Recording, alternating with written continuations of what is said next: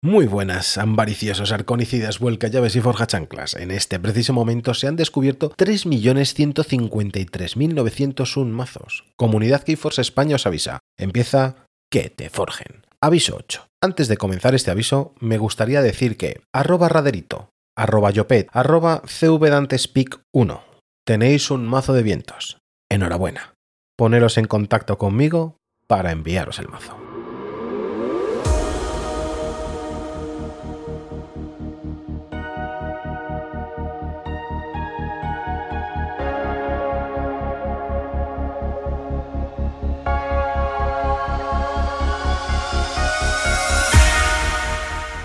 Hoy tenemos el placer de contar con una persona, como si yo fuera parte de un mundo no humano, que está muy ligada a Keyforce. Le gusta el CrossFit, del cual es profesor de un equipo y nos ha posicionado en el mapa tras ganar el Championship de UK y tras previamente haber ganado el Nacional de España. Es para mí un verdadero placer tener al señor Rosa acá, Calero. Muy buenas, Calero, ¿cómo estás? Hola, buenas noches, bueno, buenas tardes, buenos días para el que nos escuche y nada, pues aquí perfectamente volviendo un poco al Keyforce, ¿no? Que es nuestro juego favorito.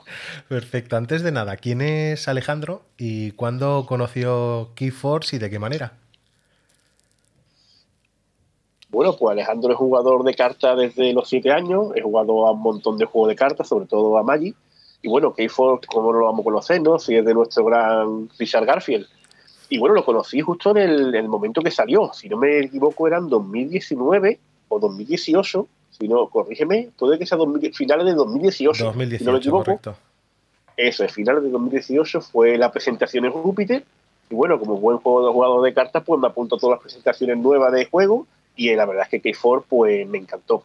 Me mm. encantó el sistema de juego, me encantó la modalidad nueva que haya metido Richard Garfield la construcción de barajas se había omitido para crear barajas ya predefinidas y era una cosa totalmente novedosa donde te prometían pues combinaciones de, cartas infinitas, ¿no?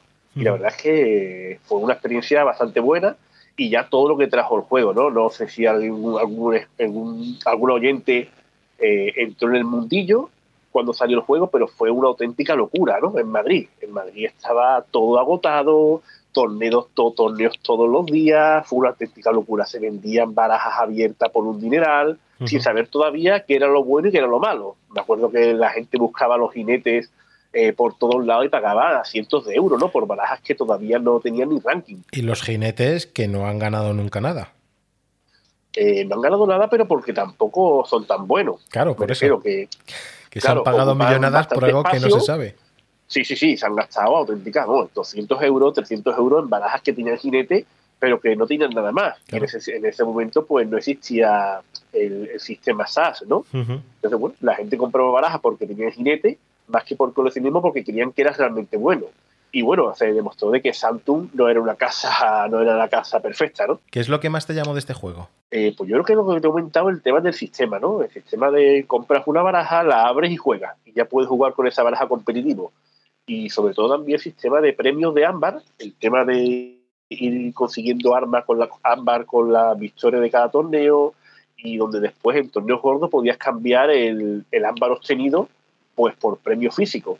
Y la verdad es que eso era, era totalmente novedoso. Entonces, pues eso también me llamó bastante la atención. Como hemos comentado previamente, eh, quedaste primero en España. Eh, de entre todos los que estabais en el top 10, había otros grandes como Tocho, como Sigfrido IV, Aerojack, en aquella época donde los mazos estaban más desnivelados, ¿qué marcaba la diferencia? Eh, bueno, ese torneo en concreto, ¿vale? Fue sellado adaptativo.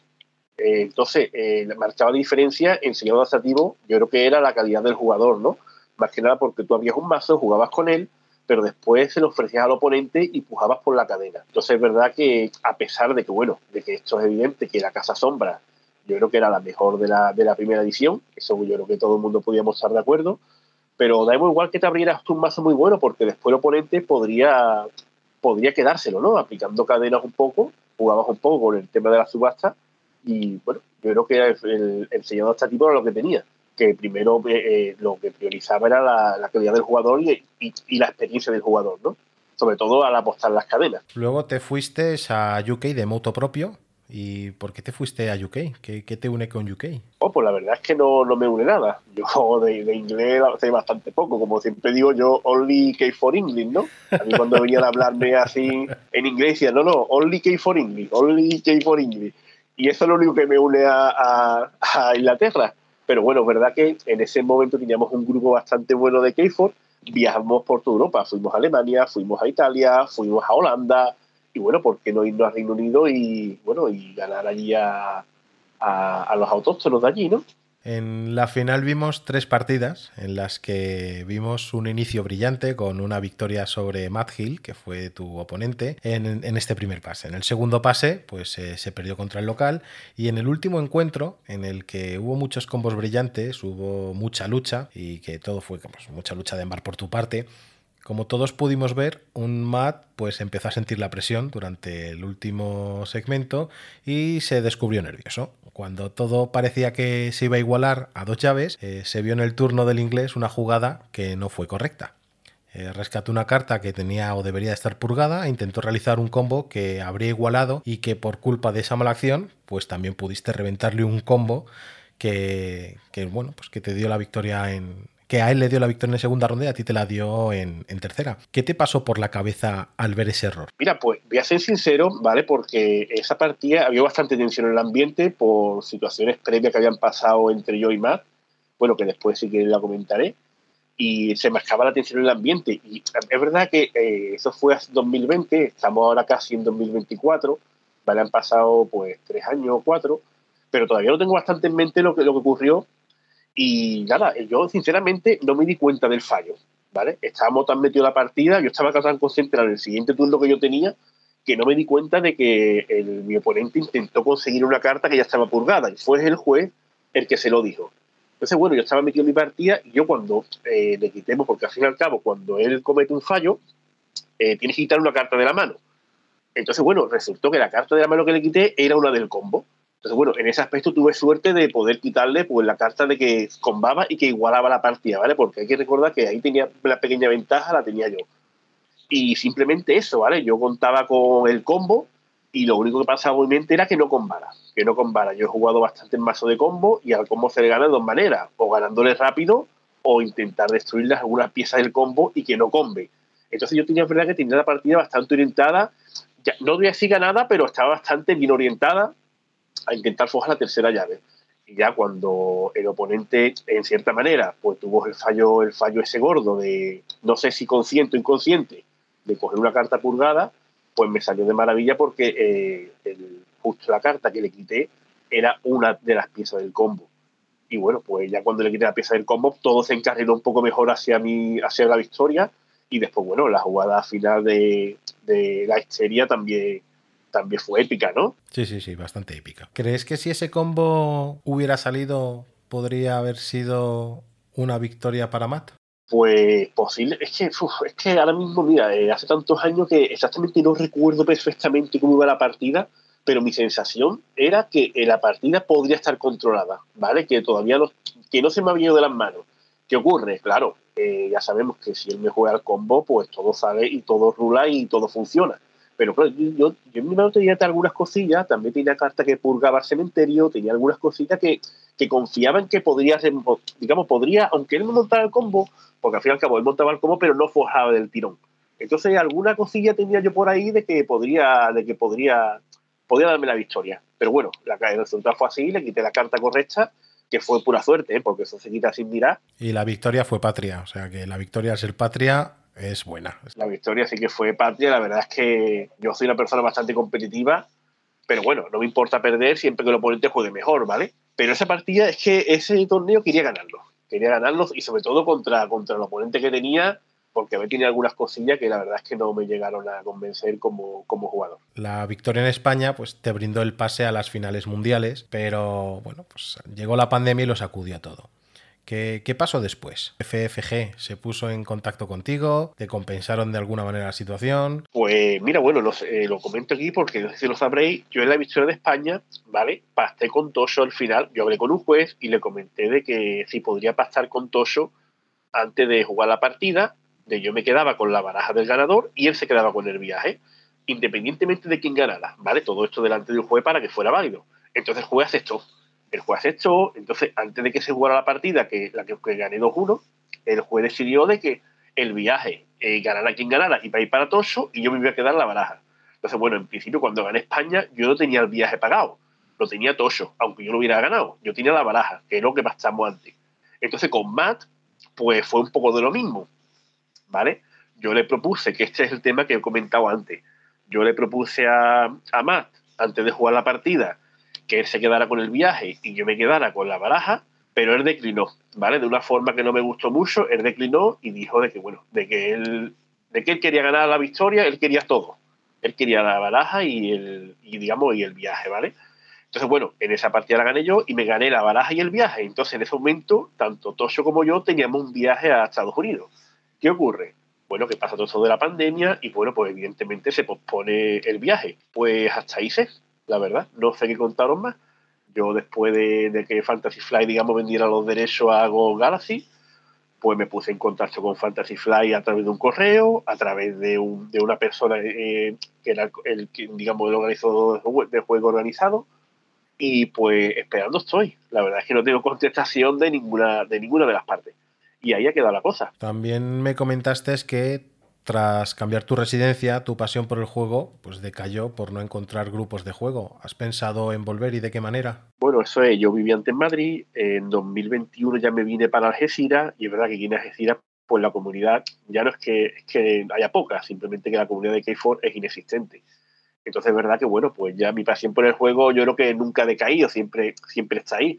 El problema es que cuando uno no tiene con quién jugar, pues evidentemente pues no, no, la pasión pues no se puede ejercer, ¿no? Entonces, bueno, y es como te he comentado también antes fuera de micro, que a mí el Crucible, pues para jugar online, pues no me llama la atención. Entonces, es verdad que, bueno, una vez que ya me cambié de vivienda, pues estoy bastante desconectado de, jugar, ¿eh? verdad que sigo buen podcast, leo noticias, y pero, pero poco más, ¿no? Poco más puedo hacer porque aquí nadie, nadie que juegue. Entonces, en principio, sí, yo sí tengo pensado si hay torneos gordos en España o algún evento internacional, o si Fantasy Fly me invita al Mundial, bueno, que me invita, me, digamos, me, da el premio que, tengo, ¿no? Más que invitarme. Yo estoy dispuesto a ir, por supuesto, y a representar a España y a, y a volver a joder comunidad, y, pero claro, eso ya tampoco depende de mí, depende también del juego organizado, a ver cómo lo montan en España y a ver hasta qué punto llega. Deduzco que, bueno, han cambiado muchas cosas, ¿no? Desde aquel 2019-2020. Has conseguido, me imagino, ponerte al día, ¿no? Sí, es, verdad que no te voy a engañar y es verdad que no tengo ninguna baraja de la nueva edición porque es verdad que no entré en el Kickstarter, más que nada porque lo que te comentaba antes, ¿no? Que aquí tampoco tengo con quién jugar. Y bueno, pero sí que sigo los spoilers, sigo las cartas y la verdad es que me está gustando bastante el tema nuevo de, de, las, nuevas, de las nuevas casas, de las alianzas y sobre todo las barajas nuevas que salen, ¿no? Aunque no pueda jugarla, pero bueno, uno sí que sigue viendo los spoilers y demás y está atento a todo lo que ocurre en este mundillo. ¿Qué te parece cómo lo ha continuado la gente de Ghost Galaxy? Vamos a ver, evidentemente es una empresa más pequeña, ¿no? Una empresa más pequeña, pero aún así creo que Ghost Galaxy ha dado mucho más efectivo en tema de premio que lo que ha dado nunca Fantasy Fly, ¿no? Es verdad que Fantasy Fly no es una empresa que dé, bastante, que dé digamos, eh, premios económicos, pero Galaxy creo que ha hecho un par de un par de eventos. Bueno, hizo el año pasado el eh, bueno, el año pasado, hace poco hizo el Mundial, donde dio bastantes premios económicos con cuantía, con cuantía pues considerable. Entonces, bueno, creo que van por el buen camino, a pesar de ser una empresa, evidentemente, eh, con menos prestigio y más pequeña que, que Fantasy Flight. Pero bueno, si siguen así y pueden traer alguna España, a España algún evento, pues ojalá, ¿no?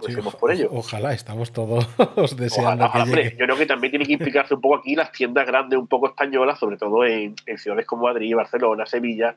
Bueno, tiendas grandes que, Sí, bueno, si hay distribución, eh, pero al final, claro, la distribución depende también de las tiendas, ¿no? Si las tiendas piden material, pues el distribuidor, pues yo qué sé, eh, será más fácil, ¿no? Ya no, no sé hasta qué punto entra tienda y distribución. Yo creo que la, principal, desde mi punto de vista, ¿eh? la principal interesada siempre es la distribuidora, ¿no? Por sacar el material. Entonces ahí tendrá que pactar con tiendas, pero oyes, como tú has dicho, ojalá que eh, salga algo, que lleguen a, un contacto, a un acuerdo y que monten algo grande aquí en España, que yo creo que sería precioso. ¿eh? Claro, y volver otra vez a los orígenes de 2020, donde evidentemente K4 llenaba, llenaba todas las tiendas de, gente ¿eh? y material agotado, hizo un bar tour con una cantidad de personas increíble y después teníamos gente de aquí. Nosotros cada vez que había un torneo viajábamos ¿eh? y había gente de España que iba fuera a viajar a torneo de, de K4. Entonces, bueno, ¿por qué no podemos volver a eso? Si hay cartas nuevas, hay juegos nuevos, juegos organizados nuevos. Más estable, un juego más estable. Claro, es más, es más estable y bueno, pues todo esto depende ya de lo que tú dices, ¿no? No sé si yo si son distribuidoras, si es tiendas, si es la organización, pero bueno, algo deberíamos hacer para, para volver a sacar de flote todo lo que había aquí en 2020. Cuéntanos alguna anécdota de Sumo Forjador. Algo curioso. Bueno, pues mira, yo, yo, voy, yo voy a contarlo en lo que me ocurrió, eh, que esto es una espina que tengo siempre clavada en el Baur Tour de Madrid. Lo he contado ya otras veces, pero bueno, para los nuevos jugadores y algún oyente que no lo sepa, eh, yo tuve un problemilla en el Bowl Tour de Madrid contra un jugador español en el que, bueno, estando jugando la partida, eh, una vez que yo tenía el ámbar de la segunda llave, pues a mí se me olvidó forjarla y le di turno al rival. Entonces, bueno, cuando llegó el turno del rival, yo me, yo, eh, me di cuenta de que tenía más de, tenía aproximadamente 8, entre 8 y 10 de ámbar. Entonces le dije al, al rival mío, perdona, mira, se me ha olvidado forjar la llave el turno anterior, voy a forjarla ahora. Entonces él me dijo de que no. Entonces cogí y llamé al juez. Entonces llamando al juez, eh, vinieron dos jueces, estuvieron mirándolo y pues no me dieron la, no me dieron el, el paso a llave. a esta, no me dieron la llave. Y fue una cosa que me molestó bastante, tío, porque no creo que. No, no sé si el otro jugador lo hizo a conciencia, no lo hizo a conciencia, pero ahí me sentí un poco mal, tío, porque aparte de eso, nos, nos pusieron a los dos un warning y a mí me pongan un warning por una cosa de que, no sé, me sentí bastante mal y es una anécdota que tengo ahí, que tengo un poco clavada en la espina de. Es más, bueno, me eliminé de ese, de ese Tour, ¿no? Y tengo ahí esa espina de esa jugada, tío, con ese jugador que, yo no digo que haya hecho queriendo, pero es verdad que me sentí un poco molesto porque es como que me estaba acusando de tramposo, ¿sabes? Me, me acusó de tramposo y yo tengo una cosa clara que tramposo no soy, ya te digo, yo llevo jugando a este juego toda mi vida y esto es un juego, tío, aquí no, no, no, no creo que haya hacer trampa y menos para ganar, ¿no? Pero bueno, es una, una anécdota que tengo ahí, una anécdota de las malas, ¿no? De las buenas podría contarte mil. Pues vale, y como mala solo tengo una, pues cuento esta. Espinitas que se nos quedan para, para el recuerdo, que bueno, se quedan perdidas en el crisol. Señor Rosa, Calero, de verdad, muchas gracias. Ha sido un placer enorme tenerte aquí en este estudio en nuestro centro del Crisol, tío, de verdad. Un placer para mí, un placer para volver a hablar de K4, que la verdad es que llevamos bastante tiempo ya sin hablar de, este juego que a todos nos apasiona. Y nada, simplemente pues alentar a los nuevos jugadores, a todo lo que esté escuchando, que se apunte a los torneos, que juegue y que bueno, y que poquito a poco hagamos de, de K4 el juego que llegó a que, que, que era, ¿no? Sobre todo porque es un juego que, como estamos hablando, que es increíble, ¿no? Es un juego que no tiene réplica y es un juego que está perfectamente diseñado para que pasemos eh, partidas increíbles y momentos increíbles. Pues lo dicho, un placer, esta es tu casa cuando quieras. Perfecto, muchas gracias y un saludo a todos.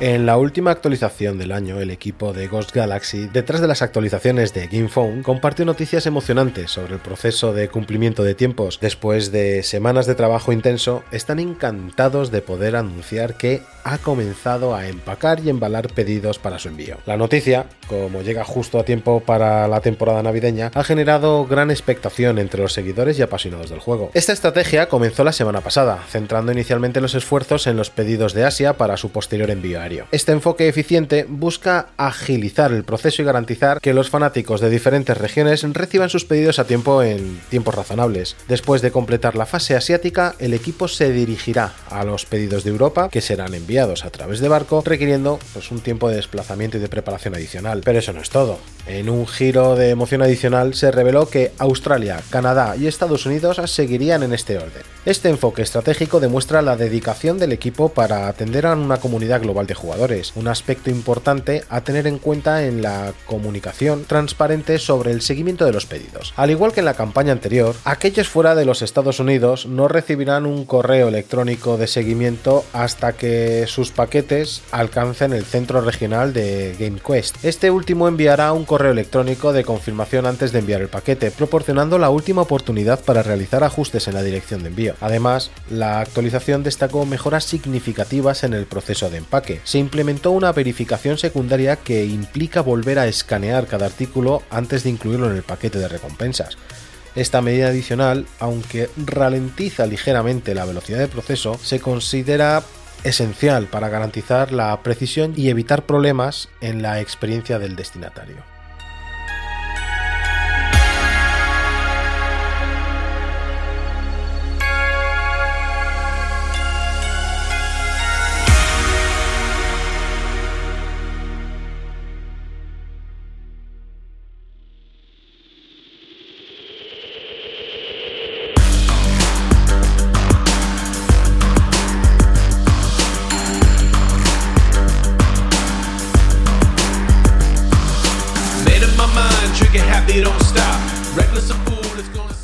El seno del Imperio Marte, la excepcionalidad perdura inmutable desde su llegada al crisol. Bajo la gobernación de los ancianos, encabezados por el temido amo de las plagas Kixlix, la búsqueda incansable de perfección y experimentación continúa. Un claro ejemplo de sus esfuerzos es el aterrador Daparrabioso Ixlix, desatado sin titubeos contra aquellos que osan desafiarlos. Con armas de rayos y platillos volantes, los habitantes de Marte defienden su cultura con firmeza, empleando la avanzada tecnología de clonación para mantener en alza su floreciente población.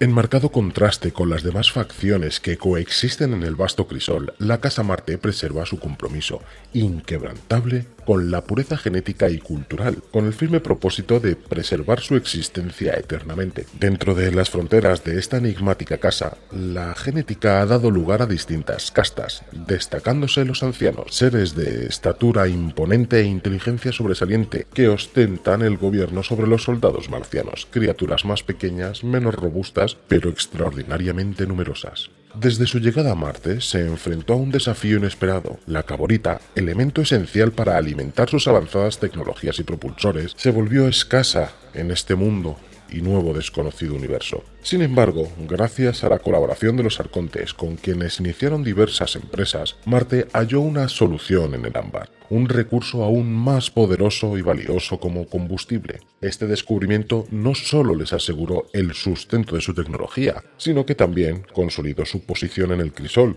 permitiéndoles prosperar y adaptarse a las cambiadas circunstancias del nuevo mundo. Con ingenio y resiliencia, Marte ha demostrado ser una fuerza singular en medio de la complejidad de este nuevo universo. Contemplad la gloria de Novaela. Ante sus escuadras de rebeldes y carne de cañón, Borca Rica alza la voz, proclamando con fervor la gloria de Novaelas. Regresaba victorioso del asedio de una garganta perdida infestada por las temibles indómitas. Desde lo alto del cráter la majestuosa colmena cristalina se alzaba. Su presencia imponente revelaba una vasta mina de ámbar que se extendía debajo. Los sonidos sordos, continuos e inescrutables emanaban de las profundidades, marcando el ritmo de la actividad frenética de la explotación. Esclavos y clonex Sancis se afanaban en la tarea, mientras los hermanos Tixils, Ixils y Mixils concentraban todos sus esfuerzos en innovar, desarrollando nuevas medidas para que la prospección y la extracción de su precioso material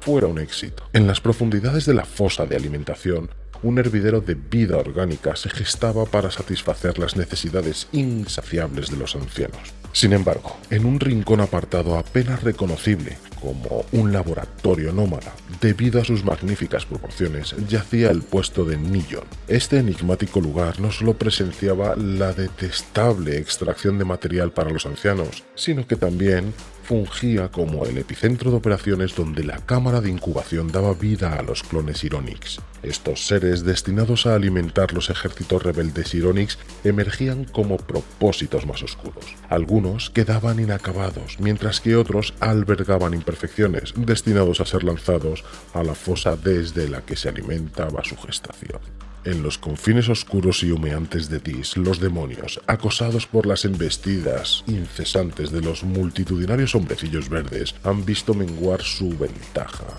Sin embargo, en lugar de sucumbir ante la adversidad, Marte, el señor de la creación y la innovación, ha desplegado su genio para crear criaturas excepcionales como Grondal y otras capaces de desafiar las defensas de cualquiera que osara interponerse en su camino. En una época lejana, en las entrañas mismas de Dis, dentro de la biblioteca de los malditos, estos verdecillos hombres llevaron a cabo la audaz abducción del diablo de Sangre Girla, a través de sus artes genéticas y tratamientos avanzados, lograron transformar a esta bestia infernal en una criatura más poderosa, pacífica y asombrosa que jamás hayas visto. La araña del éter. Surgida de las sombras, esta maravilla genética ahora se erige como un testimonio de la capacidad de los demonios para moldear incluso las criaturas más temibles en algo más grandioso y sorprendente. Bajo la sombra de los arcontes, una fracción significativa de la población marciana ha tomado la audaz decisión de desafiar las normas preestablecidas y buscar refugio en la vasta alianza estelar,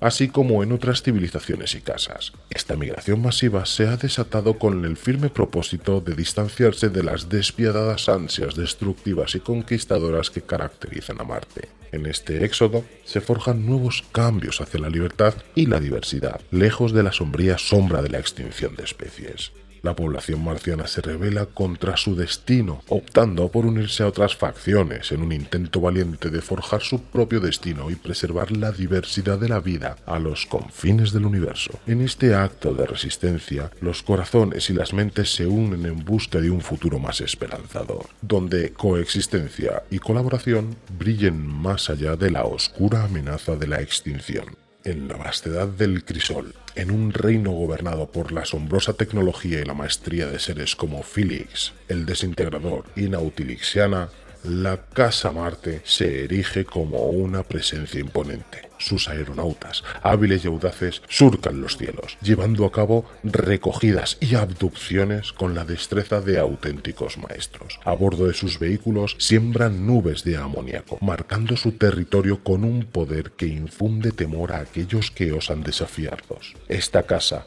con su combinación única de ingeniería avanzada y estrategia inescrutables, merece ser admirada y al mismo tiempo temida. En su afán por conquistar y prevalecer, la Casa Marte se alza como un verdadero titán en el panorama cósmico, listo para destruir a todos aquellos que se interpongan en su camino. Destruidlos a todos. We're gonna paint this town red. Did you hear what I said? Can I have your attention? Anybody listening? We're gonna paint this town red. Did you hear what I said?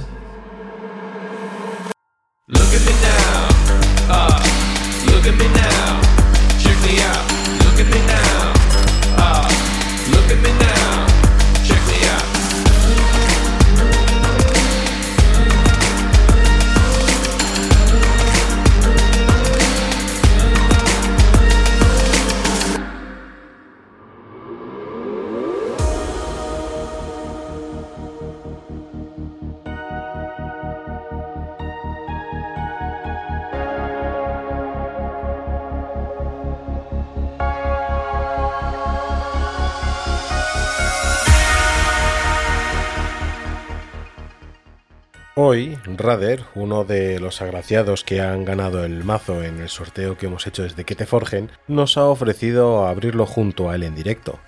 Vamos a hacer una vista al mazo y a comentar diferentes aspectos de cartas. Este pequeño apartado está soportado a través de vídeo en YouTube, por lo que si, aparte de escucharlo aquí, queréis verlo, podéis hacerlo a través de la cuenta en YouTube de arroba que te.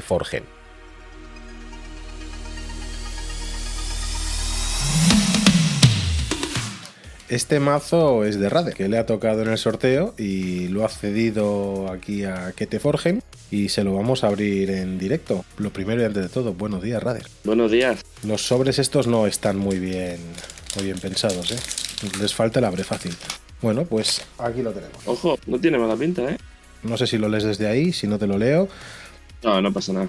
Vale, pues es Aurora Virreina Portal Silvia. Silva.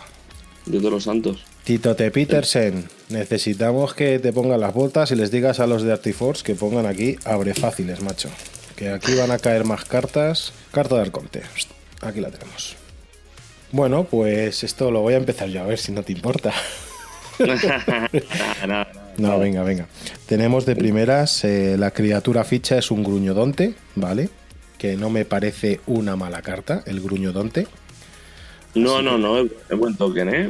Es muy buen token, sí. Bueno, no hemos dicho nada. Es un Brobnarsaurio insondable, que quieras que no. Es buena, es buena mano. Sí. Tendremos eh, el cangrejo lomocráneo. Veneno, es- si no me- Efectivamente, acción y como acción roba uno. O sea que bien. Luego tenemos los algueros, que como criatura para compensar ahí un poquito de fuerza está muy bien. Tiene sus 5 de poder. El Kamalani, que es una de las de insondable que más me gusta, que al destruirse te, te crea dos criaturas fichas. Y viene Sí, por duplicado. O sea que no es mala carta, no es malo. El lanzarredes lomo dorado, que bueno, después de cosechar, agota.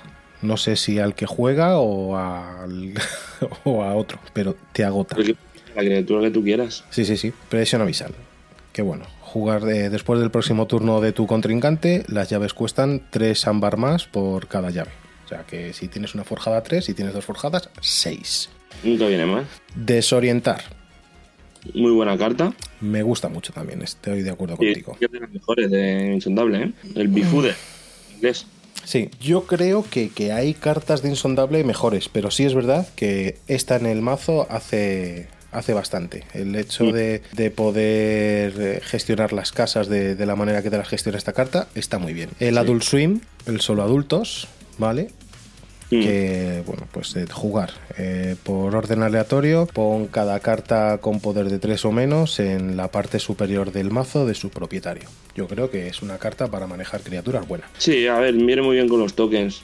Hmm. Los tokens que- para quitártelos de encima cuando tienes un cuando juegas contra uno que te genera muchísimos tokens y los tiene porque casi todos los tokens son de 3 de poder o menos menos lo que hay por ahí de, de saurios Estas son las típicas cartas que me suenan a mí, ¿verdad? En, en un combate que tuvimos tú y yo, en el que podría haber estado muy bien. Podríamos haber quitado 30 tokens de la mesa. Luego tendremos, eh, también ha salido el Fisaloja, que ¿Qué las criaturas, pues las criaturas dañadas no se preparan durante el paso de preparar las cartas. Uf, Con lo cual es Sí. bastante potente. Si este lo mezclas con los lomos dorados que te permiten, que te prohíben el enderezar las, las fichas, tienes un mazo de control de criaturas muy hardcore. sí. El Fuguru, que tiene veneno y tu oponente responde con su mano con una carta menos durante su paso de robar cartas. O sea que es como si te metiese una cadena en tu, en tu zona de robo. Que también es buena carta. Sí, a mí me gusta mucho. Redada. Devuelve a tu mano, eh, devuelve a la mano de su propietario una criatura y cada criatura adyacente de ella que comparta una casa con ella. Te da un ámbar, no está mal. Sí. La costa salobre, que es un artefacto, que esta sí que me gusta también, que después de que una criatura luche, no se prepara durante el paso de preparar las cartas de este turno. Uf, O sea que control absoluto de criaturas. En este, en este insondable tienes control absoluto de criaturas. está mal, no está mal. ¿Cuánto ámbar impreso tiene? Pues vamos a verlo. No Tendríamos uno, dos, este es de captura, tres, cuatro, cinco, cinco de ámbar. O sea que tienes una llave casi. No está mal. Y capturas Nos- también. Sí, de- tiene dos capturas de, de ámbar. Vamos con Saurios, que Saurios, por lo que he estado viendo en todas las. en el spoiler completo de Saurios, también está bastante fuerte en, en esta expansión, ¿eh? Y de hecho, fíjate, yo diría que junto con Equidon o Equidon, como se diga, esas Ujú. tres cartas son las más fuertes. Para mí esta expansión, Saurios, Bronnar y Insondable. De hecho, hay una carta de Saurios que no sé si aparecerá en este, en este mazo, pero que es una criatura con bastante armadura y con bastante poder. Y que si tienes menos de menos criaturas que yo en la partida, al sacártela, no solo te hago los 4 de daño que tiene, sino que también hago daño de dispersión de 4. O sea Mm. que es muy cuca. Carga de falange. ¿Vale? Esta carta le iba a gustar mucho a la fe de las Hons aquí en España. Elige una criatura, inflige uno de daño por cada criatura aliada. Puedes exaltar una criatura aliada para repetir el efecto anterior. Caer en el olvido, destruye todas las criaturas que tengan el poder más bajo, que esta para limpiar mesa está muy bien, para quitarte todas las fichas. No sé si la conocías. Sí, sí, sí, esa ha salido bastante, es común, si no me equivoco. Sí, es común, viene repetida. No me, no me gusta mucho, pero bueno, puede venir bien en ciertos momentos. A limpiar mesa, yo creo para limpiar mesa, sobre todo de tokens, de tokens bajos, ¿vale? Bueno, no es lo mismo, pues, este token que te ha tocado que es de 2, o el, el token marciano este, ¿no? El Grunt, que tiene 3. Pero para el resto de tokens, sí te, sí te puede dar un buen aire. Luego tendríamos eh, Fausto el Grande, las llaves de tu oponente cuestan uno más de ámbar por cada criatura aliada que tenga ámbar sobre ella. Pues al jugar puedes exaltar una criatura aliada, o sea que también está muy bien para controlar. Sí. Está- este mazo está controlando mucho ámbar y mucha criatura, ¿eh? Vaya Sí. al ten con ten.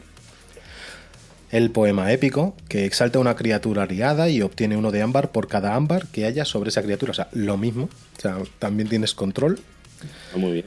Carga aplastante, que si me gusta esta carta, se puede jugar muy bien. Destruye todas las criaturas con poder 4 o inferior y obtienes una cadena. Uf, tiene buenas limpias, ¿eh? Sí, sí, sí, está, está limpiando muy bien este mazo de saurios. Eh, te jodes a ti mismo también, porque tienes ese token y cartas de 4. Bueno, pero mira, para los Kamalani viene bien. Armar a los plebeyos, que crea una criatura ficha y escúdala.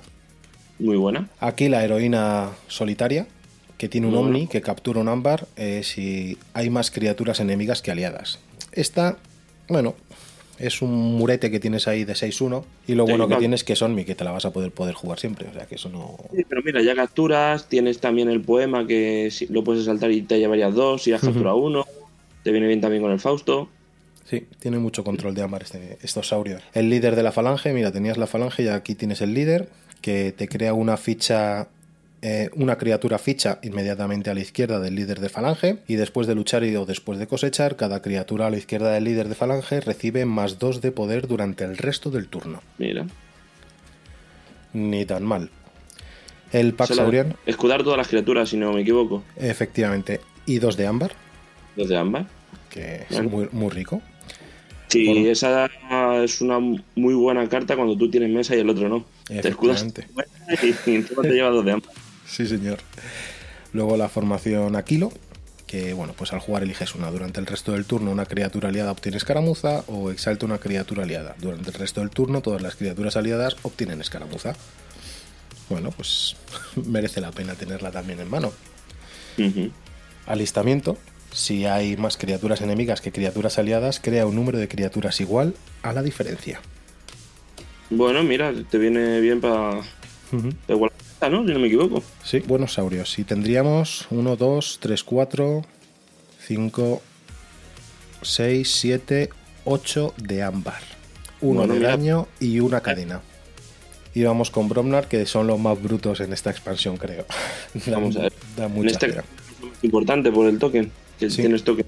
Vamos a ver. El escaldo ruidoso, que no tiene nada. Solamente, pues. Pero te potencia, ¿no? Te potencia cartas con daños, ¿no? Si no me Sí, sí, sí, potencia con un ámbar y dos daños. O sea que no está mal.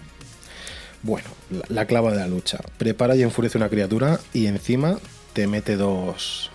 Te mete dos dañitos por ahí. Casa viene, viene muy bien para un token, para los tokens. Muy Pardillos frescos que destruye una criatura aliada y si lo haces exalta tres criaturas enemigas. Mm, Y también tiene un daño extra, que significa que hay por ahí otra que potencia con, con cositas. puede ser, puede ser. O, no la hemos saltado ya y no nos hemos fijado. Mm, en principio debería de ser de la propia casa, ¿no? O puede ser No, de todo no. el mazo. No, no. Puede ser de todo el mazo entonces. Sí. Las potenciaciones te pueden caer en cualquier sitio. Perfecto. El los. El escupe fuego, que antes de luchar inflige uno de daño a cada criatura enemiga. Mm, que está mal. Es buena, es buena carta, es muy fuerte. Viene Muy repetida, o sea, triplicada. triplicada y es una carta. Pues que ese para- también que para- formato de enfurecer y pegar, ojito, ¿eh? Puede ir bien, puede ir bien dotada. Luego tienes el grandote, que tu oponente pierde un ámbar. O sea que. Y viene duplicada. Sea que tienes mucho control en este mazo. Y luego tienes el tocho chungo, que después de que una criatura aliada a Brobnar luche, obtienes uno de ámbar. Ojo, ¿eh? Sí, sí. En pie de guerra. Durante el resto del turno, cada vez que una criatura enemiga sea destruida en la lucha, cree una ficha. Bien. Uh, Te sacas el mazo de Brobnar con todo lo que tiene. lo gestionas con lo que tienes de insondable de que no se puedan girar, te pones a petar mierdas Ya ves. y creas ahí otro ejército de fichas. Y por último, Literal. el aplasta todo, que esta también la tengo en otros mazos y sí me gusta, que es crea dos fichas nada más y las enfureces. Es una acción, pero es- con esta ficha merece la pena. Y por último, el trasgo saquea- saqueador, que es elusivo, y después de cosechar durante el resto del turno, obtén uno de ámbar después de que una criatura enemiga sea destruida. O sea, Bueno, pues mira, para pártelas. algo que tienes. Y este Mm, pues sería está- el mazo. Tus impresiones, ¿eh? Rader. Tus impresiones, venga. A ver, no creo que sea un mazo top, no creo que sea un mazo de 90 de SAS, No, pero tampoco. 70 y mucho altos 80 yo creo que puede tener. ¿No te da la sensación de que en esta expansión de, de Winds, de vientos, está saliendo mazos muy medianos altos? Sí, sí, sí, también, a ver, sí que es cierto que como todo, el SAS está, se está actualizando cada día en las expansiones nuevas, como es el caso, y no es un SAS que se vaya a quedar, puede variar, ¿sabes? Pero lo que, que son mazos muy consistentes y en este caso, como puedes ver, tiene mucho control de ámbar y control de mesa. Pero además, no control de mesa, no solamente quitar criaturas, sino que vas a tener criaturas y vas a poder pegar, vas a montar mucha mesa para controlarla. Queremos que la tengas controlada, si el otro no te puede montar una mesa rápido, lo vas a utilizar para cosechar. Estoy de acuerdo. Y está, está muy bien. Además, tiene ¿cuánto ámbar tiene impreso en, en Brognar? Brognar. ¿Tiene en las otras dos casas? Uno, do- dos. Tres. Tiene tres. Tres, ocho y cinco. Tiene, tiene 17 de ámbar el mazo entero, que es 17 de ámbar, para mí está bastante bien. Está, está curiosete. Y luego también tiene mucho daño. Y control sobre el daño que haces. Que eso también es, Mm. algo, es algo correcto. Pues nada, has visto Pues sobre, sobre la marcha. Hemos dicho, ábrelo, vamos a verlo. Y aquí lo hemos visto.